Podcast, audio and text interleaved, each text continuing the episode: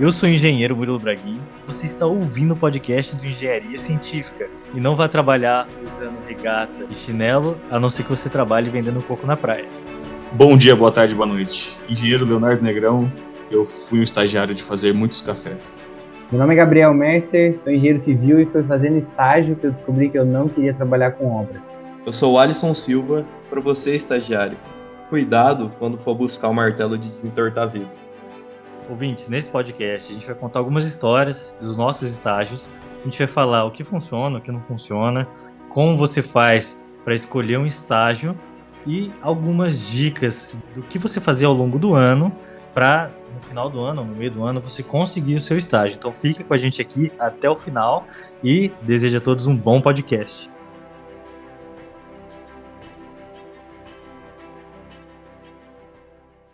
Eu acabei de ler uma reportagem seguinte. Em 2020, o mercado da construção civil tende a evoluir 3% e gerar 150 mil empregos. O que eu falaria para mim antes de entrar na faculdade, né? É, a primeira coisa, né, é que 2015 até 2019 é, eu falei assim, cara, vai ser a maior, pior recessão da história do que essa nação brasileira já viu. Então te prepara que o negócio vai ser louco. É, inclusive, até dar um recado para o pessoal que está ouvindo aí e que está iniciando o primeiro semestre de engenharia civil agora em 2020, ou então segundo, terceiro, enfim. Quando se formar, vai pegar um mercado muito, mas muito mais aquecido do que eu, por exemplo, que estou, acabei de me formar agora em 2020. O, o mercado ainda está se aquecendo, então assim tem muita coisa para melhorar e é fato que vai melhorar. Isso não é não é dúvida para ninguém que as coisas vão melhorar muito aqui no Brasil é, outra coisa que eu falaria é que engenheiro, feijão com arroz mesmo, o padrãozão, nada mais é que um administrador barra gestor. Tipo assim, o que eu quero dizer com isso? É que, tipo, a galera que não trabalha em obra e estuda, é mas eu via muito a galera falar assim, pô, eu vou ser projetista estrutural. Ah, não, eu vou fazer ponte. Ah, não, eu vou fazer análise de solos ah, não, eu vou ser. Entendeu? Tipo assim, sempre o cara acha que o engenheiro, bom, projetista estrutural, ele tem que ter insights para colocar o pilar no melhor lugar e fazer cálculos e tal. Pô, um puta trabalho de abstração, né? Cálculo estrutural complicadíssimo. O que eu tô querendo dizer é que o engenheiro administrador de execução de obra tem que manjar muito de contabilidade, tem que manjar muito de Excel e tem que ser um líder, cara. Acima de tudo, ser um gestor, entendeu? Um gestor de pessoas. Ouvintes, entenda. O que, que o engenheiro faz? Antes de mais nada, o engenheiro é um administrador e um líder. Ele precisa trabalhar com contas financeiro da empresa, com pessoas, com contratos. Então ele tem que administrar todas essas coisas. Qualquer tipo de engenharia vai fazer isso. O engenheiro ele tem que manjar de todas essas áreas e tudo mais. É, mas eu acho que o que mais se espera também da, da nossa profissão como engenheiro é resolver problema, né? Então, é, a última palavra, quem que tem que dar ali somos nós, né?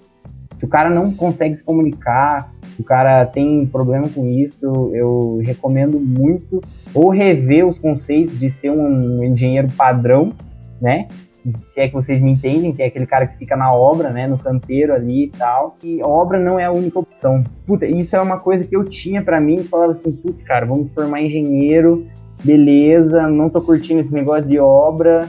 E aí, saiu agora um dado recentemente da quantidade de engenheiros que tem trabalhando nas, nas financeiras, nas principais financeiras, é, no caso corretoras, né, de ações. Cara, a quantidade é absurda, cara, de analista que é engenheiro civil, engenheiro naval. A galera que acompanha o mercado de economia e conhece o, por exemplo, o mais famoso é o Alexandre Breda, né, gestor da Alaska Black. Ele é engenheiro, e o cara é o cara mais foda de ações. Então, talvez por causa dos cálculos que a gente faz, ter essa necessidade de abstração para o mercado financeiro deve fazer sentido, mas é só uma das opções aí, de milhares de opções que o engenheiro civil consegue atuar. A gente tem que resolver o problema dependente da área, seja em obra, seja em escritório, ou até mesmo em, em outros empregos, né? Como o Gabriel falou a maior qualidade do engenheiro, para mim, é o pensamento lógico. É uma coisa que a gente já abordou aqui, eu e o Léo, em alguns podcasts passados. E essa capacidade lógica dá justamente essa capacidade, o Alisson, que você falou, de resolver problemas. Então, problemas tem em todos os lugares, em todos os tipos de empresa. E o engenheiro, para mim, é a melhor pessoa para resolver todas as questões possíveis. tanto de processos quanto de finanças, administrativas. Então, o engenheiro eu acho que é uma pessoa indicada para isso, porque coloca lógica acima de tudo. Ô Murilo, eu, eu brinco quando eu explico para as pessoas, acho que a cabeça do engenheiro funciona como se fosse fluxograma, sabe? São várias caixinhas com várias informações. E a gente está sempre cruzando essas, essas caixinhas, essas informações. Então, assim, a gente passa a faculdade inteira, quem estiver fazendo faculdade, você passa a faculdade inteira recebendo várias informações, vários conhecimentos, várias caixinhas que você vai juntando. E depois você sempre é testado em ter que resolver problemas. Você sempre tem que buscar nessas, nessas informações tudo que você já, já viu um dia, estudou, ou até às vezes tem que buscar mais informações sobre algum assunto, mas tem que saber o mínimo dele é, para poder resolver os problemas. One step closer to victory. A pergunta que a gente pode colocar em primeiro lugar aqui, ó, é quando o aluno de engenharia, de graduação, deve começar a procurar estágio. É bem particular isso, eu imagino, né? Então, vamos lá, se a gente for falar de uma faculdade é, pública, na UEL, você, nos primeiros anos você não consegue fazer estágio, cara. Você pode até tentar, mas vai fazer um estágio bem, bem, bem a pouco. Você não tem tantos horários fixos e livres para poder fazer estágio. Se é uma faculdade paga, você consegue, faz à noite, no noturno e tal, você consegue fazer desde o primeiro ano, que é o recomendável. Isso, então assim, na faculdade integral, você não consegue nos primeiros anos, pelo menos para nós, lá na UEL, até o terceiro ano, era quase impossível fazer estágio, porque era aula de manhã, de tarde e de noite. Tinha hora que chegava na, lá na UEL, 7 da manhã e ia embora 11 da noite. Lembra disso, Léo? Era um negócio assim cabuloso, ficava o dia inteiro lá. Tem até uma frase que eu escrevi uma vez no Instagram: é, você vai ficar mais na faculdade do que em casa. É, uma coisa que acontece lá na UEL, que eu ouvi o pessoal nos primeiros anos, e assim, como é, devido à carga horária, né, é, não dá tempo até o terceiro ano, você não consegue fazer estágio. Então o pessoal usava as férias para fazer estágio, quando não tinha greve. Então é, você tinha ali dois meses, o pessoal eles procuravam um estágio temporário ali rapidão só para aprender alguma coisa e depois, quando começavam as aulas, eles saíam, sabe? Ótimo que você falou sobre isso, Alisson, porque existem dois tipos de estágio. Então vamos colocar assim, o estágio regular e o estágio extracurricular, é o estágio que você quer para ir só para aprender alguma coisa. Então, esse estágio temporário, vamos chamar assim. Muitos amigos meus fizeram na época os dois estágios. Por exemplo, o cara que tem uma família que tem uma construtora, que é o mais fácil de entrar, né? Aí você vai lá e pede para estagiar numa obra durante dois, três meses, que é o período de férias ali do final do ano. Esse tipo de estágio funciona para o quê? Para aprender mesmo algumas coisas práticas. Sim, é bem isso, né?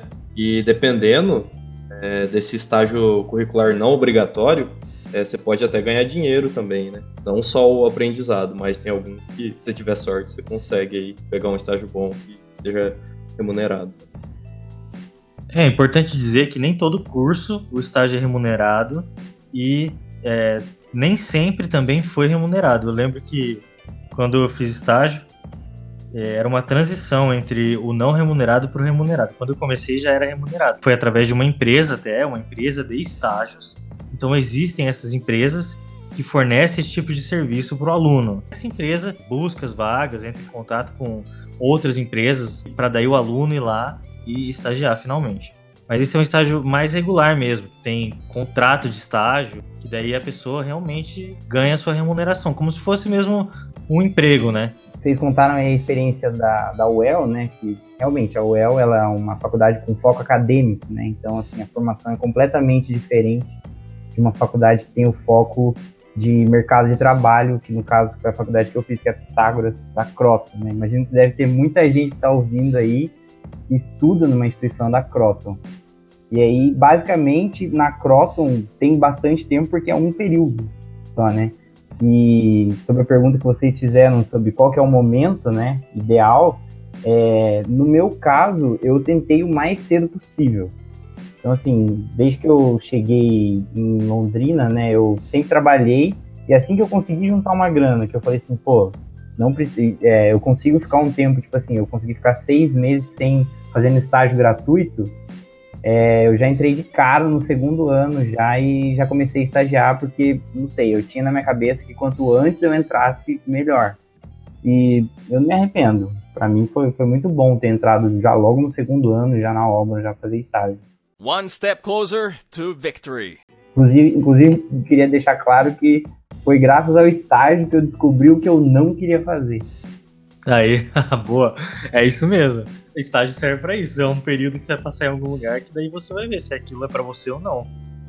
É, exatamente. Tipo, se eu não tivesse vivido essa experiência, eu teria, por exemplo, tem colegas meus que se formaram agora e não tem certeza, entendeu? Ainda estão, tipo assim, navegando. Eu não sei. Eu não sei como é que é você se formar em engenharia e fazer um estágio, tipo, meia boca, entendeu? Tipo assim, só para preencher no currículo lá que tem, né? Tem, na grade precisa do estágio obrigatório. Então, você fizer só para preencher, cara, é, é, é, complicado. Você fica, meu, você entra numa mata sem lanterna, entendeu? Você não sabe se vai dar bom, se vai dar ruim, é complicado. Não, não recomendo se formar em engenharia sem fazer estágio. Ó, a gente já vê aí, então, os motivos para se fazer um estágio. Então, o primeiro motivo é porque é obrigatório. A faculdade exige que seja feito o estágio. E daí muita gente leva o estágio só como obrigação e acaba não aproveitando aquele tempo que passa dentro das empresas e sai ali só com o papel que fez. Eu conheço, sim, muitas histórias disso, de que até o aluno nem ia trabalhar, ficava em casa e só entregou depois, assinou um papel e pronto. O que, que essa pessoa acaba perdendo? A oportunidade de estar ali e aprender na prática. Porque assim, qual que é o motivo real de se fazer um estágio? Para o aluno é aprender a vida prática que ele não tem na graduação, não tem na sala de aula e chegar no mercado de trabalho um pouco mais preparado. Então ele está vendo a realidade e vai conseguir chegar lá na frente melhor. E as empresas, por outro lado, elas querem estagiários por quê? Porque existem funções que deveriam ser desempenhadas pelo engenheiro, mas como o engenheiro tem muitas atribuições, ele acaba tendo que delegar algumas atividades para alguém. E alguém quem? Alguém que tem as capacidades de fazer aquela atividade. E alguém, por exemplo, estagiário que está se formando para daqui dois, três anos conseguir fazer aquela atribuição 100%. Para a empresa, é vantagem ter um estagiário por causa disso, porque ele acaba absorvendo funções mecânicas ou burocráticas e liberando um pouco mais o, o seu profissional atual da empresa para trabalhar em outras coisas, vamos colocar assim, com mais impacto. Vamos elencar algumas das atividades do estagiário, né? Por exemplo, passar café, levar car carta no correio, aprovar projetos dos bombeiros. Diário de obra. Diário de obra, maravilhoso. Meu, pra mim o pior era organizar as plantas naquele varal. Mano, foi horrível, cara. Meu, então. Ai, mas estagiário serve para essas coisas mesmo. Aqui a gente não quer vender mentira para ninguém, vamos falar a verdade. Sim, são atividades desse tipo. A verdade é o seguinte, eu, pelo menos eu, já tive vários estagiários. Acho que já tive quatro estagiários. Coitados. Pois é. E o que acontece? Por que que estagiário acaba fazendo umas funções assim, igual o Léo falou? Porque para se passar uma atividade demora um tempo para você elaborar aquilo e passar bem mastigado para o estagiário conseguir fazer. Então, tem alguns períodos em que o estagiário vai ficar ocioso. E para ele ocupar o tempo, ele vai ter que fazer algumas funções dessa muito básicas. Acho que faz parte, né, cara? Até para conhecer o meio tipo, corporativo. Para você ver, no, nesse meu emprego novo, a primeira coisa que eu aprendi a fazer foi café. Por quê? Porque é necessário, entendeu? Fazer café. 30 anos de idade. Mas foi, aprendeu agora, Murilo. Não, eu aprendi a fazer café do jeito lá que, deles, né? Cada lugar de um jeito. One step closer to victory. Ô, Murilo, mais uma coisa eu queria falar. Você falou que você teve três estagiários. Cara, o teu setor é, é, pelo, é muito maneiro, pelo menos o nome eu sempre achei muito maneiro. Né? Tipo, pesquisa e desenvolvimento, cara. Eu só imaginava, tipo assim, pô, várias telas, vários monitores, assim, a galera no ar-condicionado. Agora, estagiário de obra, meu amigo, esse sim se fode. Os teus que eles faziam de serviço, você entendeu? Pô, eu, posso, eu não sei se eu tô certo, mas parece ser muito maneiro pesquisa e desenvolvimento. Primeiro, antes de falar de pesquisa e desenvolvimento, eu vou falar o seguinte. Então, Gabriel, você está colocando aí dois tipos de estágio de engenheiro, pelo menos que eu conheço. Tem mais tipos, né? Mas os, os mais comuns é ou escritório ou obra. Ou você vai fazer funções mais administrativas, ou você vai fazer funções mais práticas, certo? Então, ó, saiba aí, você aluno, ouvinte, que está aqui com a gente. Qual desses dois você prefere? Você prefere estar na obra, onde você vai estar tá exposto ao tempo, né? Se chover, se fizer sol, você vai estar tá lá. Mas, por outro lado, é bom, porque você vai andar o dia inteiro. É uma outra dinâmica, né? Uma dinâmica muito, muito mais ener energética, vamos dizer assim. Ou você vai ficar sentado no escritório, na frente de uma tela de um computador. Então existem basicamente esses dois tipos. Qual você prefere? Os critérios que eu usei até hoje para escolher estagiário foi fazer essa pergunta: você é um estagiário de obra ou você é um estagiário de escritório? Porque tem gente que gosta de obra e tem gente o contrário, que prefere ficar no ar condicionado, sentado no escritório, do que ficar numa obra. É, basicamente você tem que escolher ou entre lidar muito com pessoas, que é na obra, ou lidar muito com Excel, né? Além de outros programas, né, que se usam no escritório. Se eu falar do meu setor aqui rapidamente, pesquisa e desenvolvimento, eu gosto desse setor porque ele tem uma interface tanto escritório quanto obra. Então os meus estagiários, eles ficavam no escritório fazendo alguns projetos lá e tinha que levar esses projetos na obra para levar para a vida prática, para colocar em prática o projeto. E daí ele ficava tanto em um quanto no outro. Então era uma mistura bem interessante. Os estagiários passaram por mim, eles realmente pegaram os dois lados da engenharia, né? Escritório e obra.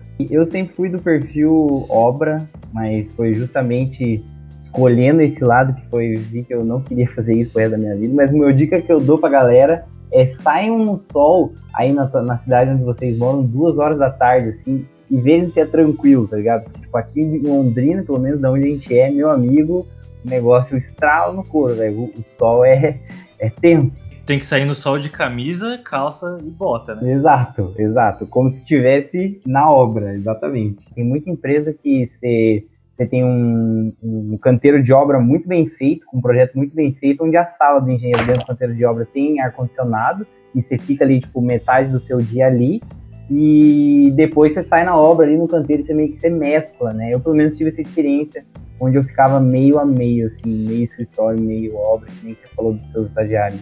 É isso, mas assim, ó, Gabriel, ainda assim existem estágios de obra. Você, vamos lá, você é, você é uma pessoa que tem perfil de campo, que quer ir para obra, saiba, a obra tem alguns estágios. Você pode entrar na obra numa fase de fundação, que só vai ter sol e terra, escavação como você pode ir, estar num estágio um pouco mais avançado da obra que começa a estrutura, aí você começa a ter um pouco mais de sombra, entendeu? Ou você pega o acabamento final, que é basicamente entrar dentro de apartamentos já quase prontos, ou casas prontas, né? Então, varia desse modo o estágio numa obra. One step closer to victory. Acho que se a pessoa tem perfil de, de campo, de atuar em campo, obra e tudo mais, acho que é seria é interessante ela fazer um estágio em escritório. E a pessoa que tem perfil de escritório é interessante ela fazer um estágio em obra. Porque esse, esses dois universos, eles, apesar de ser cada um para um lado, eles estão sempre em contato um com o outro. E quando você entende um pouco tanto como é que é a vida do escritório quanto a vida do, do campo, você, isso ajuda muito. Então, assim, eu trabalhei bastante em obra para depois fazer projetos e tudo mais. Isso me deu uma base muito boa assim para poder atuar no escritório. Então acho que você conhecer dos dois, aproveitar o estágio para conhecer dos dois e até escolher também. Às vezes você acha que você, você gosta mais de um e não não gosta, sei lá, pode se identificar mais com outro. É bom procurar as, as opções. Porque justamente o estágio ele é um período então você pode fazer estágios em lugares diferentes. E se você pega a dica do Gabriel de começar a fazer estágio, se você puder, é claro, desde os primeiros anos da faculdade, em empresas diferentes, em locais diferentes, você consegue. Você faz um estágio de seis meses em um lugar, um ano no outro, dois anos em outro. Eu tive um estagiário, por exemplo, que começou comigo, ele estava no segundo ano da engenharia, e ele ficou comigo um ano inteiro, se eu não me engano. E depois saiu do, do escritório e foi para outro lugar, para obra, não sei onde ele foi.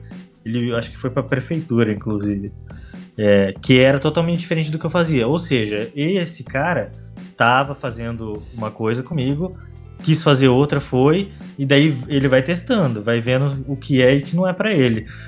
O difícil é você chegar no quinto ano da engenharia e tentar escolher só um, pegar só um ali, é só aquilo, e se você não gostar, você vai fazer o quê, né? Então, eu acho que vale muita dica de começar o quanto antes melhor.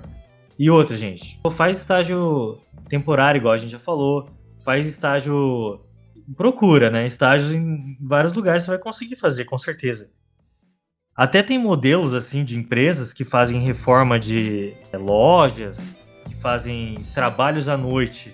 E eu já vi gente fazendo estágio nesses lugares, sabe? Tipo shopping, outros lugares assim, também é válido. Né? One step closer to victory. Ouvinte, agora que você sabe o que o engenheiro faz, então tenta imaginar onde o engenheiro pode trabalhar. A gente já deu algumas opções aqui, e são essas opções que você pode correr atrás de um estágio. Você pode atuar no escritório de projeto, aí existem vários tipos de projeto estrutural, hidráulico, elétrico. Você pode atuar em construtoras, existem incorporadoras também. Para o estágio curricular obrigatório, você tem que fazer estágio justamente numa é, seja num escritório de projeto, construtor e tudo mais. Você tem que ter um supervisor de estágio também que seja engenheiro civil e, e atue na área, né?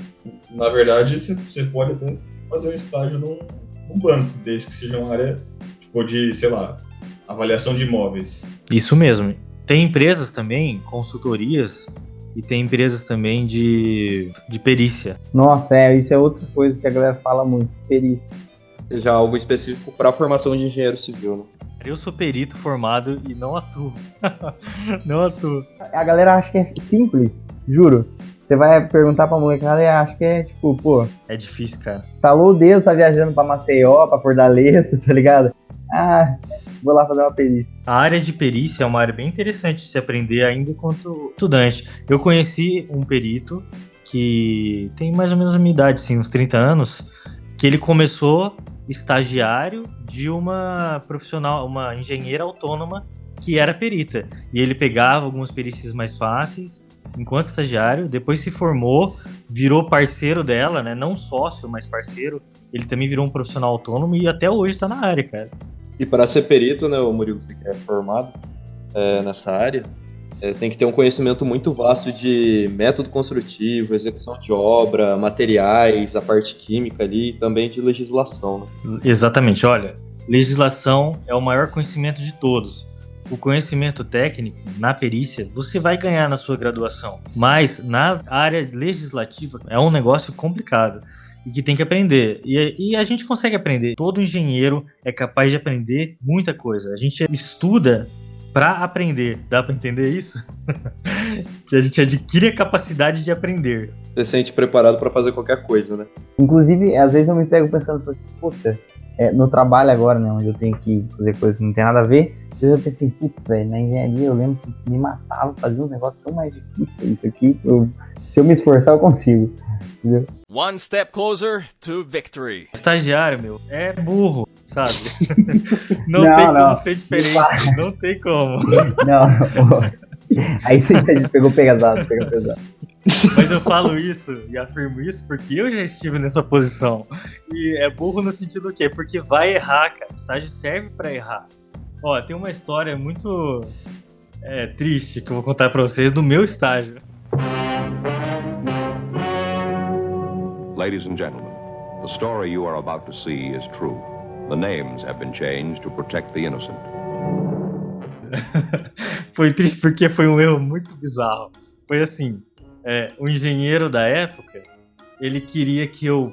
Olha, isso funciona de estagiário, né, gente? É coisa totalmente aleatória, né? Queria que eu pegasse a caminhonete da empresa e fosse lá num fabricante e pegasse um material, que era um material de fibra para colocar em concreto. Então eu tinha que ir nesse lugar, pegar o, o material, pega a nota, volta para a obra, deixa lá onde tem que deixar e o pessoal vai pegar e recolher.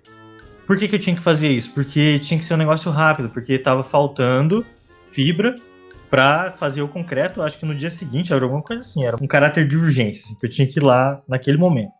Beleza, peguei o endereço, fui lá. E eu tinha um nome de uma pessoa que eu ia chamar nesse lugar, nessa fábrica, para falar: olha, o engenheiro me pediu para vir aqui e eu preciso falar com o fulano de tal para pegar um negócio. Vamos dizer que o cara chamasse Rodrigo, em homenagem ao Rodrigo que não tá aqui com a gente hoje. Fui na fábrica de concreto lá, entrei no portão, foi uma burocracia para eu entrar, não entendi porquê. O cara ficou me barrando lá na, na portaria. Falei, olha, vou buscar o material, vim falar com o Rodrigo e eu preciso entrar aí, não sei o que. O cara falou, não, não é assim que funciona aqui, você tinha que ter marcado um horário. Aí eu fiquei falando, eu tenho que entregar esse negócio na obra hoje. O cara deixou eu entrar. Fui lá na recepção, chamei pelo Rodrigo. O Rodrigo veio até mim. Ele falou assim: não existe esse produto que você veio buscar. para qual obra que é? Tinha obra cadastrada, mas não tinha uma entrega de produto para aquela obra que eu tava. Porque não existia o produto que eu ia pegar. Simplesmente assim, não existia. E voltei pra obra. Demorou um tempão, demorou tipo umas três horas, porque o lugar era longe pra caramba. Falei, olha, fui lá, não tem nada separado, e me mandou embora, me mandou voltar. Aí o engenheiro falou: não é possível, eu vou falar com o Rodrigo. Ligou pro Rodrigo: olha, meu estagiário foi aí buscar o material, o que, que aconteceu? Aí o Rodrigo falou: olha, seu estagiário não veio aqui. Aí eu falei: não é possível, eu tava aí, eu falei com você. E o cara ficou assim: olha, não veio ninguém aqui com esse nome, né, Murilo? No final eu falei: olha, o engenheiro, vamos lá comigo para você ver, para ver o que que tá acontecendo. Aí o engenheiro parou o que ele tava fazendo e foi comigo. lá, de carro, né? E a gente foi, chegou no portão de entrada do lugar e ele falou assim: Murilo, não é aqui o lugar, é do lado, é no portão do lado. Aí a gente foi, entrou no portão do lado e tava lá o Rodrigo esperando. Eu tenho uma dúvida. Tinha dois Rodrigos, velho. Duas empresas com quase o mesmo nome, com dois Rodrigos, e uma era que tinha o produto e a outra não, cara. E eu tava no endereço errado. Caramba. Meu Deus, mano. Parabéns, cara. Qual a chance, cara? Qual a chance? One step closer to victory. O pior que é isso mesmo, cara. Estagiário é a hora de errar, né? Essa história me fez desistir de trabalhar com obra, velho. Olha só que loucura. Vou resumir bastante. Basicamente foi no último estágio que eu fiz, era uma empresa tipo de médio porte, e a empresa anterior, onde eu tinha trabalhado, uma empresa vermelha, grande, não vou falar nome, eles focavam muito em organização. Lá eu aprendi inúmeras práticas de Lean Construction, a ideia de organizar o almoxarifado, e ele batia muito forte nisso. E eu peguei um, um engenheiro que ele tinha isso como, meu, almoxarifado organizado é obra limpa, é economia, enfim. Pô, eu tava com aquilo na cabeça, fiquei o tempo todo, tipo, um ano de estágio com isso, né? E aí fui para essa empresa menor depois, né? Eles me dispensaram. É, fui para essa empresa menor e lá eles tinham um, um almoxarifado, cara, que era bizarro. Era tipo assim, meu, era, era o resto da obra anterior que eles estavam e era meio que, meu, tudo zoado, não tinha nada organizado, nada numerado, eles não sabiam quantidade, não sabiam nada. Aí beleza, meu, já fiquei louco com aquilo. Nisso, os pedreiros eles reclamavam da qualidade do EPI e da falta de EPI. No almoxarifado eu vi que tinha resto de obra antiga, é, rodapé de piso laminado, cara, e só o rodapé, sem o piso laminado. Piso laminado trocou o lote, trocou a madeira, mudou a cor, você nunca mais acha, velho. Então, tipo assim, é um negócio, não sei se vocês concordam comigo, mas, tipo assim, não é, não é um negócio que tem muito valor. Tinha, se não me engano, 40 caixas com cada uma com 10 lâminas ocupando um espaço bizarro lá no almoxarifado. Comecei a mandar mensagem para os materiais de construção que tinha aqui na cidade, né? Falando que tinha esse produto, postei na internet. Meu, levei um tempão, achei um cara que queria comprar todos, cara. Quando ele falou assim, quantas caixas tem? Eu falei assim, ah, tem umas 40 caixas. Outro do milão, sem ver, só trazer aqui. Falei, mas tem que trazer hoje. Eu falei assim, hoje? Eu falei, hoje. Eu falei, beleza. Cara, eu fui empolgadaço falar com o engenheiro meu, me achando assim, o super-herói, tá ligado? Falei, velho, vou vender o negócio, vou comprar EPI pros, pros pedreiros. O engenheiro era um cara super legal, essa obra. É, ele era, inclusive, recém-formado da mesma faculdade que eu. Puta, virei super amigo dele. Ele falou assim, cara, massa, preciso falar com o proprietário. Foi falar com o cidadão, o senhor. E aí eu fui junto, né? E aí eu ouvi ele falando assim, não, tá maluco. Eu paguei mais de 3.600 reais nesse rodapé aí há dois anos atrás não vou vender por mil nem fudendo. E aí, bom, esse é o triste fim da história. Claro que isso não foi. Eu falei assim, pô, esse é o motivo de eu desistir de obra, né? Tipo assim, lógico, tinha outros motivos, mas isso acho que foi a gota d'água, assim, pra eu falar assim, meu, não tem porque ficar aqui. Aí passou, tipo assim, duas semanas é, com muito pesar por esse engenheiro, eu gostava muito dele, deixar ele sozinho era foda. Eu pedi demissão e segui outros caminhos, desde então nunca mais voltei pra, pra obra. Essa é a minha triste história. Cadê música triste aqui, editor? Pede Naruto, cara. One step closer to victory. A gente pode até começar a falar sobre as dicas de como se preparar. Bora. Então, ouvinte, se você ouvir esse barulho aqui, ó, saiba que você está prestes a ouvir uma dica de como conseguir um estágio. Ô, Murilo, dá uma dica para currículo aí, então. O primeiro chamariz seu é esse. Você está vendendo você com seu currículo. Então, um currículo bem apresentado já vende você um pouco mais. Coloque no Google currículo design, você vai sair daquele currículo tradicional. Qual que é o currículo tradicional? É a folha em branco com um monte de texto. Você pega uma folha em branco com um monte de texto, você não sabe o que tem ali, você vai ter que parar um tempo da sua vida e olhar e ler aquilo ali para você entender. Se você faz um currículo design em que você coloca uma foto lá em cima, o seu nome destacado, os seus contatos em destaque, logo da onde você fez curso, da onde você é, trabalhou em outros estágios, da onde você trabalhou anteriormente, aquilo ali começa a ficar muito mais agradável para quem está coletando esse currículo. Tem até empresa especializada em fazer currículo. Vocês já ouviram falar da CV para você? Nossa, não sabia. Eles fazem currículos é, desde profissional, pra, acho que para estagiário também tem a, tem a categoria para estagiário. Tem currículo profissional, tem currículo até tipo, em inglês, se quiser fazer algum curso, alguma coisa fora do país, eles fazem também. Caramba, olha só. Tecnologia a serviço da galera aí. Põe o barulho da dica aí, põe o barulho da dica. One step closer to victory. E você pode fazer o currículo durante a sua graduação. Como? Durante a graduação, você vai participar de algumas coisas, certo? Palestras, eventos. Não só obrigatoriamente, que tem horas para contar na faculdade, como você pode ir voluntariamente, simplesmente lá, chegar numa palestra e é, absorver aquele conhecimento. Geralmente, as palestras têm certificados, você recolhe isso. Mas você pode e deve tirar selfie. Olha só, se você tira uma selfie num lugar desse, que você foi de importante. Você foi numa indústria que você visitou, você foi num evento grandioso, por exemplo, congresso de engenharia, ou eventos grandes que tem em São Paulo, anuais de engenharia, uma concrete show da vida, assim, e você tira uma foto, escreve uma legenda nela do que você estava fazendo lá, do que você viu de interessante. Naquela data, você consegue montar o seu portfólio. O portfólio, ele é um anexo do seu currículo. Imagine o seguinte, você tem três, quatro folhas que você vai anexar nesse currículo, de coisas que você fez durante a graduação. Então você fez um trabalho, às vezes faz maquete, às vezes você faz uma exposição desse trabalho em alguma feira que a faculdade promove. Então, lembre-se, tira uma foto sua do lado do seu trabalho. Tira uma foto sua ali na frente apresentando. Se você guarda essa foto, coloca a data, legenda do que você estava fazendo e você coloca uma sequência cronológica disso. No ano 1 da faculdade, eu fiz duas coisas muito legais. Coloco lá uma foto em cima, uma foto embaixo. Fez uma folha. No ano 2, foto em cima, foto embaixo. Fez a segunda folha. E você leva isso no seu currículo, aquilo ali já começa a ser o seu currículo, entendeu? Essa dica valiosa. One step closer to victory. A primeira entrevista que eu fiz de estágio, eu não passei. E daí a pessoa ligou para mim e falou que alguma coisa assim, que você não é adequado para a empresa. Nossa, que pesado, né? Adequado ponto. Cara, é. Você vê, a pessoa mal te conhecia já sabia tanto. Entrevista de estágio é, é isso. Não tem jeito, né? Tem que treinar. E treinar é fazendo entrevista. Puta, velho. Falou tudo. Falou tudo. A primeira vai ser terrível. É igual ir na montanha russa. Você vai uma vez, você vê como é. Aí você vê, ah, não é tão difícil assim, posso ir de novo.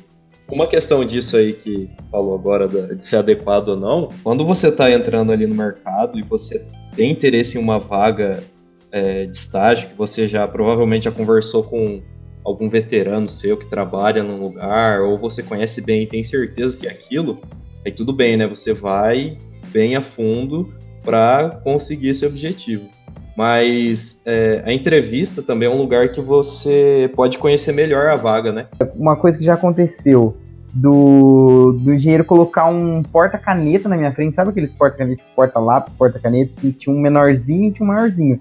Ele falou assim para mim, e deu um porta-caneta desse, deu um lápis e um sulfite, e falou assim, ó, desenho em planta, em perspectiva e na, em vista. Aí eu, caralho, velho, tipo, meu, mó levei nada a ver aquele, aquela aula de desenho como é que chama mesmo? É no primeiro semestre, é o desenho técnico, né? Que é com você literalmente desenha. Enfim, isso foi uma coisa que aconteceu, então, tipo assim, esteja preparado. Eu lembro que foi terrível, mas eu passei nessa primeira fase sem vista, acabei reprovando na segunda fase. É uma oportunidade que você tem para conversar com o avaliador, para conhecer melhor o, quais serão as atividades que você vai estar fazendo ali e se é, aquilo é realmente adequado para você, né? Você tem as atribuições, tem tudo que a empresa espera e se a empresa também tem a capacidade de estar tá fornecendo as condições necessárias para você trabalhar e para você é, se desenvolver, né? Então não é só não é uma via de mão única, né? É uma via de mão dupla. Então você vai estar tá contribuindo com a empresa e a empresa também vai estar tá, é, contribuindo para a sua formação. Você é contratado como estagiário pela pessoa que você é, não pela técnica que você sabe.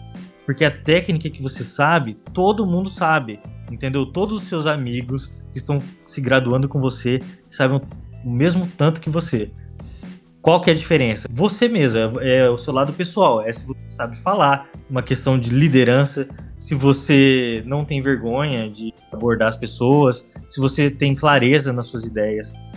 Então, quanto mais pessoal você for, melhor. Então, quanto mais ao vivo você estiver, melhor. Dá para entender? Em vez de só mandar um, um currículo pela Cato e as pessoas te escolherem porque você é tecnicamente bom ou é tecnicamente necessário para a função. Elas não querem contratar robôs, vamos dizer assim, querem contratar pessoas. Só pelo site que você pegou lá, que tipo assim, cara, a chance de você ser completamente ignorado é muito grande. E a maioria da, a maioria da galera faz isso, só manda e-mail, entra no, sei lá, no meu, nesses sites aí de vagas e manda online. Não se expõe. Entendeu? One step closer to victory. Ah, e quais construtoras existem na minha cidade? Quais são os escritórios de projeto que existem na minha cidade? Você ouvinte sabe responder isso? Porque é o seguinte, como é que você vai conseguir um estágio? Você nem conhece as empresas para pedir o estágio. Sabe como as pessoas fazem para conhecer as empresas durante a graduação? Outra pergunta que eu faço: quem trabalha nesses lugares? Você sabe Conhece alguém de lá? Existe um jeito de conhecer. LinkedIn, é isso aí? Um jeito que o Gabriel acabou de falar: LinkedIn, rede social. Vai lá no LinkedIn, digita o nome da empresa. Você vai ver as pessoas que estão trabalhando lá. Vendo as pessoas, você já sabe o cargo delas. Não existe restrição para você, como estudante de engenharia, ligar nas empresas, se apresentar como estudante e dizer o seguinte: olha, será que eu posso visitar a empresa de vocês para conhecer um pouco do que o engenheiro faz, alguma coisa assim? Ou melhor ainda, se liga lá na empresa, quem vai atender é a recepcionista, certo? Você já pesquisou sobre essa empresa antes, no LinkedIn, no Google. Você fala assim: eu sou tal pessoa, sou estudante de, de engenharia e eu gostaria de falar com um engenheiro de tal setor. Ah, recepcionista vai fazer o quê? Ela vai passar a ligação.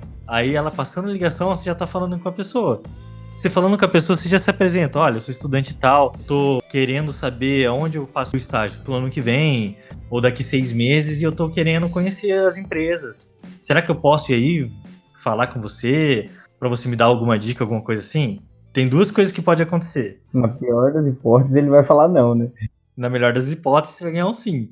É igual na balada, gente. Você vê uma menina bonita lá. O que, que você faz para conquistar ela? Chega junto. A, fala o seu nome e fala as suas intenções ali. O que, que a menina vai falar para você? Ela pode falar um não, mas ela pode falar um sim também, entendeu? é.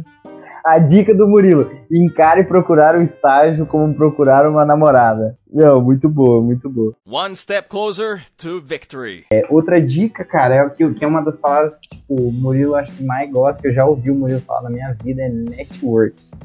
Viu? Tipo, é, isso é uma das coisas que você mais fala, né, Murilo? É, a galera fala assim, eu ouço muitos estudantes falar, pô, eu não conheço ninguém, ah, mas tal pessoa, o pai é dono de consultora, daí é fácil. Cara, é, não é possível você não conheça uma pessoa que conhece uma pessoa que trabalha numa construtora. Meu, não precisa ser um engenheiro. um mestre de obra, um pedreiro, dependendo do tamanho da consultora, tem muita voz. Tipo, eu, pelo menos, comecei numa consultora bem pequena, tive a experiência de passar por uma bem pequena, uma bem grande e uma média. Então, tipo assim, é, nessa bem pequena, eu consegui, porque o meu tio conhecia um cara que era engenheiro e ligou para ele e perguntou se eu podia ir lá. E aí, tipo, foi isso. Eu, tipo, já bastou pra eu ir lá e negociar um estágio gratuito. Aí fiquei com esse cara, tipo, seis, seis, sete meses, se eu não me engano. Foi bem legal, tipo, teve contrato com a, com a Pitágoras, mas era não remunerado, então, tipo, beleza, deu pra validar horas extracurriculares.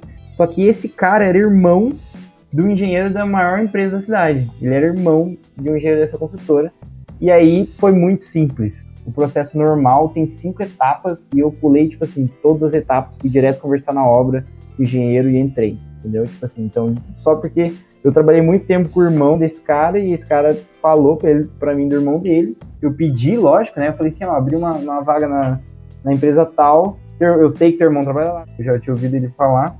Não tem como você falar com ele, pelo amor de Deus, porque que eu não ganho nada e queria conhecer, né, tal. Muito assertiva a sua fala, porque é o seguinte, o que eu percebo, que as pessoas se desvalorizam enquanto estudantes. Tipo, não é demérito você ser um estudante. E não é demérito quando você está fazendo estágio gratuito e você querer um estágio remunerado. Você tem que correr atrás mesmo. E tem que falar: olha, eu quero um estágio remunerado. Será que tem vaga aí para mim? Igual você falou. Foi perfeito a sua fala. Tipo, o cara não se sente capaz de fazer um estágio ou não se acha merecedor. Aí nem pede, nem vai, nem, nem conhece as pessoas, nem fala com ninguém tem muita vergonha. Eu tinha muita vergonha enquanto estagiário, enquanto estudante. Foi difícil para eu conseguir construir meu networking. Todos os estágios que eu tive foi alguém que conhecia alguém. E eu tenho certeza que você que está ouvindo conhece alguém que conhece alguém. Meu, um lugar, um lugar bom, se você provavelmente se frequenta a igreja, mas uma dica aí, pergunta na igreja e todo mundo está disposto a te ajudar, velho. Não necessariamente na igreja, pode ser sei lá, velho, se o teu pai é feirante, se tua mãe é professora, cara, se informe, procure que alguém conhece alguém. Dica de networking. Se você começar a ir nas palestras que existem na sua cidade, você vai começar a conhecer as pessoas. Olha só, prova disso. Todos vocês que estão aqui, exceto o Léo que eu estudei junto, a gente se conheceu aonde? Em eventos de engenharia. Estamos hoje aqui gravando.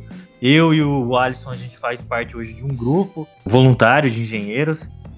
Então, mas o Alisson ainda era estudante quando entrou, certo? E hoje tá lá, cara, é, é profissional, estudante trabalhando junto. Então não é demérito você ser estudante e você querer estar presente nos lugares. É só você começar aí que você vai começar a conhecer as pessoas. Tirando a gente que se conheceu na, a gente estudou junto, que não deixa de ser um networking. Depois que você se forma, fazer uma pós-graduação, você está fazendo networking. Aqui em São Paulo eu consegui um emprego comendo hambúrguer com um amigo de um amigo meu. Eu conversei com o um cara, depois peguei e falei assim, ah cara, você não consegue mandar uns currículos para mim aí? Para a área de logística e tal, e ele pegou me arrumou um emprego numa startup. Então assim, foi do nada, uma coisa assim bem aleatória. E no coffeezinho, aquela hora ali que você tá, você pode se apresentar. Fala, olha, eu sou tal pessoa, sou estudante de engenharia de tal universidade e quero entrar numa construtora. Pode falar isso para as pessoas. E você pede dica, principalmente. Pede assim, meu, como que eu faço para quando eu me formar eu estar numa construtora? Pergunta para alguém ali no coffee. Certeza que as pessoas vão dar a dica. Porque as pessoas já passaram por isso. Ou então vão te contratar, né? Não, vão virar para você e falar, vamos trabalhar comigo, dependendo se você de alguma maneira chamar a atenção do cara ali, né? Nunca sabe. O Gabriel, você tem uma história dessa, não tem? Que você fez uma apresentação e no final da apresentação te chamaram, te contrataram, não foi? Sim, eles me, é, me chamaram, só que me chamaram para trabalhar, só que eu não quis. No caso, que eu tinha outros planos. Mas aconteceu isso sim durante um, um evento que era Startup Weekend, que no final da minha apresentação, a gerente de RH de uma empresa na área de agro no na verdade não é nem na área de engenharia, é, me chamou e justamente por isso que, que você falou, eu me expus, eu saí da minha casa e fui num evento e poderia, era um domingo, eu poderia muito bem estar em casa assistindo Faustão. Tá vendo como é importante você estar presente? O Gabriel, ele é, ele é estrela, né? Quiseram me contratar, mas. Sem querer. Não, é porque, tipo, não tinha nada a ver, né? Entendeu? Tipo assim. One step closer to victory. Ainda nessa linha do networking, tudo é networking, né? Depois, eu trabalhando na startup, me chamaram para trabalhar numa outra empresa, então, se também é networking, você tá fazendo às vezes sem nem saber o que você tá fazendo. Você tá trabalhando, às vezes você acha que você tá só, ah, só tô aqui trabalhando no dia a dia e tal. Mas as pessoas estão te vendo. Então, a gente tem que ter um pouco de noção que às vezes a gente está sendo mais observado do que a gente imagina, sabe? A gente tá sempre com olhares aí, assim. Exato. Observação. Você está sendo observado. Enquanto estudante, você já está sendo observado pelo mercado. Seu comportamento nos lugares, em tudo. Tudo que você faz, você está em público, querendo ou não, as pessoas estão ali convivendo com você, já estão sacando quem você é. Mais ou menos assim. Por exemplo, não sei nem se eu falo isso aqui, porque eu acho que é a pessoa que ouve a gente. Agora vai ter que falar, agora vai ter que falar. Eu vou dar um exemplo aqui de um, um ouvinte, e se você tá ouvindo, saiba que é você, tá? Essa pessoa. Que quis mandar um currículo para mim para pedir um estágio, ok? Foi essa a situação. Então, ele mandou mensagem para mim pelo Instagram, falou assim: "Como que eu mando o currículo para você para eu estagiar com você?" Foi essa a pergunta que ele fez. Agora, eu pergunto: estagiar como? Como é que ele sabe que eu preciso de um estagiário e o, que eu faço para eu ter um estagiário? A pergunta que ele de- deveria ter feito é o seguinte: Murilo, é, existe a possibilidade de você é, contratar um estagiário? Essa é a primeira pergunta que a pessoa devia ter feito. Porque hoje, na onde eu estou trabalhando, não. Então, a abordagem foi errada, sabe? Outra coisa que aconteceu é linguagem coloquial, muito coloquial. É, falando assim, tipo, mano, é, outras, outras linguagens muito é, de quem não tá pedindo estágio, quem tá conversando sobre como foi o churrasco no domingo. Porra, tá foda. Mas, tipo, você não é brother, então, íntimo, assim. Não sou, cara, não conheço a É, pessoa. então. Mas é um ouvinte aqui do Engenharia Científica, então o cara. Eu sei que o cara, o cara é do bem, o cara tem uma boa índole, porque é um ouvinte aqui nosso. Manda um abraço aí pra você. Fica o feedback, né, pô? Feedback construtivo. Ouvinte, você que veio com a abordagem errada, você tá tendo feedback aqui no programa. Olha só que privilégio.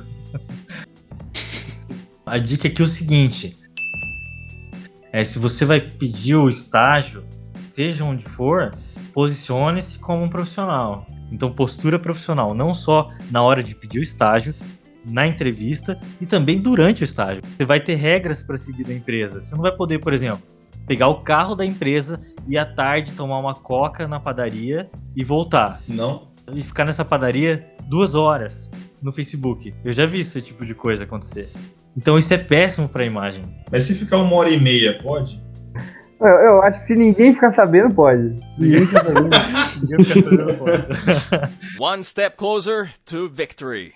Olha, tem uma dica aqui que é muito fantástica, valiosíssima.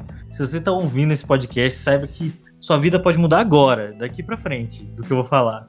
Nossa senhora, vendedor da Herbalife agora. Vai, manda, manda, manda.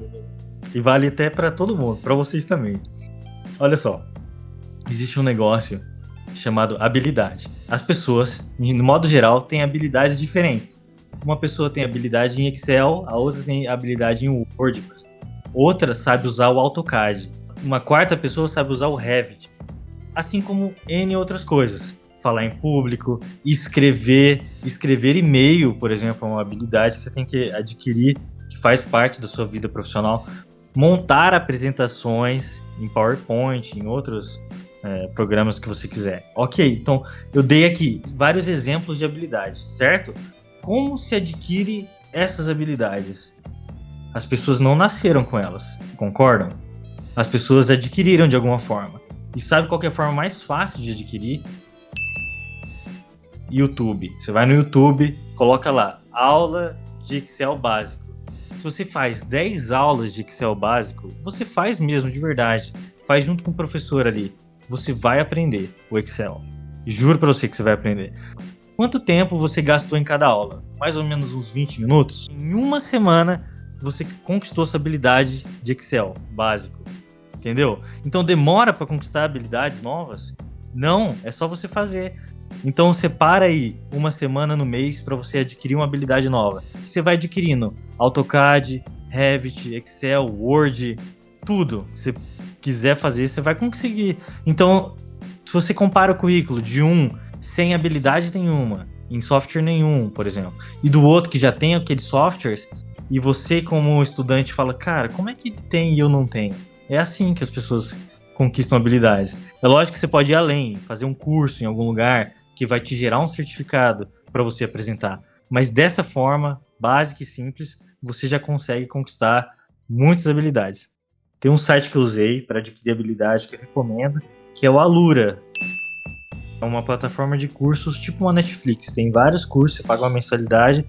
Se eu não me engano, eles têm 700 cursos, tanto na área de business, que você vai aprender liderança e outras coisas, quanto na área mais técnica, que tem cursos de Excel, cursos de programação. Então, vou deixar um link aqui secreto, ouvintes. Se você ouviu até aqui, vai ter um link secreto aqui na descrição do podcast. Clica lá e você tem 10% de desconto nos cursos da Lura, se você quiser. One step closer to victory. Ó, só para deixar claro que eu não estou falando de colocar no currículo. Numa situação em que, é, se o engenheiro ali, na, na entrevista, que a gente estamos falando de entrevista aqui de estágio, né? Na entrevista de estágio, o cara fala assim: é, você manja de SketchUp? ou então de AutoCAD e você não manja, cara, na dúvida, fala que manja. Se você tiver confiança, entendeu? Porque tem uma frase que, que eu acho muito interessante, eu ouvi do, do CEO de uma empresa e é uma frase bastante conhecida. Vou dar uma de babaca, falar em inglês aqui, mas é fake it to make it. Fala que faz antes de saber fazer, mas aí se der certo, você vai e rala e aprende, né? Ficou meio confuso, mas por exemplo assim, vamos supor, e o Murilo deu um exemplo aí de uma semana, 20 minutos de aula de AutoCAD, e você fica no básico de AutoCAD, e vamos supor que você mente para o engenheiro, que fala que você tem um nível intermediário aí de AutoCAD, na verdade você não sabe nada, mas no estágio dificilmente você vai ser contratado para o dia seguinte, entendeu? Então olha só o lado negro do podcast que eu vou mandar. The dark side. Se o cara perguntar, fala que sabe, e você tem aí, pô, pelo menos uma semana, cara, para você, meu amigo, virar as madrugadas no, no AutoCAD aí e ficar bom, entendeu? O importante é que, tipo assim, se você se esforçar, você consegue aprender. Excelente. Só tomar cuidado. Com línguas, isso é perigoso. É, putz, muito bem colocado. Tem que ser uma coisa. Você sabe falar francês? Sei cara começa a falar francês com você, ferrou. É, isso. Muito, muito bem. Tem que ser uma coisa que o cara não consegue testar na hora, né? Exatamente, esse é o ponto. Eu acho que não só para entrevista, mas para vida aí, tem que se conhecer melhor, né? Você já parou e se perguntou, por exemplo, no que, que você é bom? Assim, sendo sincero com você mesmo, no que, que você é bom? O que, que você sabe realmente fazer? Na vaga de estágio, ele tá pedindo, sei lá, Excel avançado, mas você nunca mexeu no Excel, vai ser complicado você mentir e correr atrás, sabe? Você tem que ser sincero também ao ponto de, meu, eu consigo mentir e correr atrás e aprender. Se você tem essa capacidade, tudo bem, mas não é todo mundo que tem, sabe? Então é muito importante você conhecer a sua capacidade, conhecer o quão produtivo você é para estar tá indo atrás dessas coisas, sabe? One step closer to victory. Uma dica boa, tá? Se passou por uma entrevista e você não conquistou o seu estágio. E naquela entrevista, a pessoa perguntou alguma coisa que você deveria fazer e você não tem. Por exemplo, um Excel avançado. Você não tinha naquela entrevista. Não tinha como você mentir, porque é avançado, o negócio é um pouco complexo, né? E você não conseguiu o estágio por causa disso. O que você tem que fazer na semana seguinte? Faz o Excel, porque provavelmente na próxima entrevista eles também vão pedir. E, e aquilo, tem muita pergunta também em entrevista do, de, por exemplo, ah, qual sua maior virtude ou qual o seu maior defeito, essas coisas. E se você se conhecer, essas perguntas não vão ser um problema, sabe? Porque você vai estar tá bem consigo mesmo e vai estar tá seguro ali para responder. É, só não, só não fala que o pior defeito é perfeccionismo, pelo amor de Deus. Proibido botar, botar ou falar isso em qualquer coisa de entrevista. Por que que fazem essas perguntas clichês assim? É justamente para pegar você na resposta clichê também. Você fala uma resposta dessa é defeito é ser perfeccionista, olha, você pode quase esquecer já aquela vaga. E, e tem, um, tem um que tá mais moderninho agora também que é proibido. Falar que é resiliente. Ah, Nossa. Todo mundo, todo mundo agora é resiliente. Sendo que as pessoas não sabem nem o que significa resiliência. E eu sei o que significa resiliência, porque eu jogava um jogo aqui no Play. Um dos atributos do personagem era resiliência. Definição, Murilo, definição de resiliência. Eu quero a definição de resistência dos materiais. o material resiliente, ele, ele tem a, a capacidade de ter uma resistência elástica muito maior. Deformação plástica, ele nunca mais volta a ser o que era antes. A deformação elástica, ele volta a ser o que era. Sofre tensão e volta a ser o que era. A capacidade do material se deformar sem passar do estado elástico para plástico, voltando ao seu estado natural. É, tá certo, mas é isso aí. E no sentido figurativo, que é o que importa na entrevista. né? Capacidade de recobrar facilmente ou se adaptar à má sorte ou à mudança. Que na verdade não, não faz muito sentido. Não faz sentido, cara. Quando você passa por uma dificuldade, você mudou, você não volta ao seu estado natural. Ô, Léo, desde quando a área de humanas faz sentido? Exato. One step closer to victory. Eu tenho mais uma dica aqui que vocês não falaram, mas foi uma coisa que me ficou muito, que é o vou dar mais uma vez de babaca aí. Se quiser colocar até um barulho pra todas as vezes que eu dar uma de babaca e falar inglês, English, motherfucker, do you speak it? é o dress code. Eu imagino que vocês sabem que é tipo assim, é o código de vestimenta. Eu, no auge dos meus 20 anos de idade, eu, cara, eu simplesmente, pra mim, não fazia o menor sentido e, cara, demorei, tive que apanhar. Hoje eu enxergo que isso me atrapalhou, né? Porque, tipo, a galera vai fazer entrevista, meu, vai alinhadíssimo, tá ligado? Pô, mete camisa, camisa polo, mínimo a camisa polo, o cara vai pá, né? Isso é padrão, né? Só que aí, é, dependendo da empresa que você trabalhar, cara, você também tem que manter esse dress code no escritório, ou então até dependendo da empresa no canteiro de obra, porque é meio mesclado. Vê como é que a galera que tá nesse ambiente tá e tenta, tipo, no mínimo não destoar muito. Qual que é o dress code do engenheiro civil? Pra mim, né? Eu que eu sou de produção. É bota, calça jeans, camisa polo ou uma camisa com a manga dobrada. Isso na obra, né? É, eu acho que numa grande empresa é isso aí. Pra dentro ou pra fora da calça? Essa pergunta é válida. Escritório é um, é um mundo meio, meio muito amplo, né? Hoje em dia você vê gente desde mais arrumadinho até só que usa tênis, sei lá. Não sei o que, que é o padrão, né? É, tipo, depende da empresa, né? Acho que essa é a palavra-chave. Depende da empresa. Sabe que eu queria trabalhar vestido igual o James Bond? Já viu o Daniel Craig vestido de terno, cara? O cara é muito elegante. Muito elegante. O cara é muito alinhado. Até correndo. Quem corre de terno, ele consegue correr de terno. É uma coisa incrível. correr de terno na Inglaterra a 2 graus é, positivos é. diferente do que correr de terno ou trabalhar de terno em Londrina a 40 graus, né? No verão. Pô, o cara é alinhado mesmo. É, de, chinelo, de chinelo deve ficar bem melhor. cara. Um terno cinza, assim, bem cortado, da altura da manga, assim, ó, certinho. Você, Bonito, tá, hein? você tá na área errada. Eu tô na área errada. Quanto mais, mais tempo você tem de empresa e você tem mais respeito, se você entrega resultado, você pode chegar de chinelo e bermuda. Que os caras não vão ligar pro que você tá fazendo. Muito bem colocado. né? Se- Então, né? Aí fica toda a questão e dúvida aqui de, do que fazer. Mas aí, aí quer dizer, mas aí você já tem que ter o respeito das pessoas. Geralmente o pessoal de obra lustra muito sua bota, chegar com ela muito limpinha na obra, o pessoal também não gosta. Fala, pô, o cara não trabalha, né? Essa eu não sabia. A dica final eu acho que é o seguinte, ó. Seja um com o ambiente. Então é isso, pessoal. Muito obrigado. Se você ouviu a gente até aqui e se você aprendeu alguma coisa, não se esqueça de seguir o Engenharia Científica nos agregadores de podcast, principalmente no Spotify, no Deezer e na iTunes. Entre também no site engenhariacientifica.com.br. O Engenharia Científica agora também tem um canal para vocês mandarem áudio pra gente.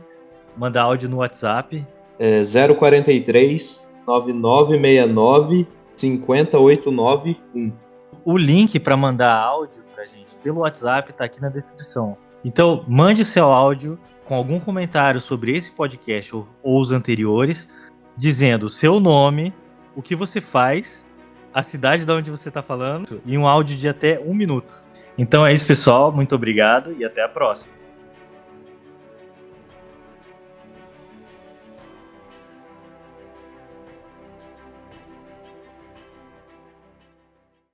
Eu tenho uma história assim muito rápida que uma vez chegou um cara pra mim na obra e falou o seguinte: "A mulher, já tocou lá?"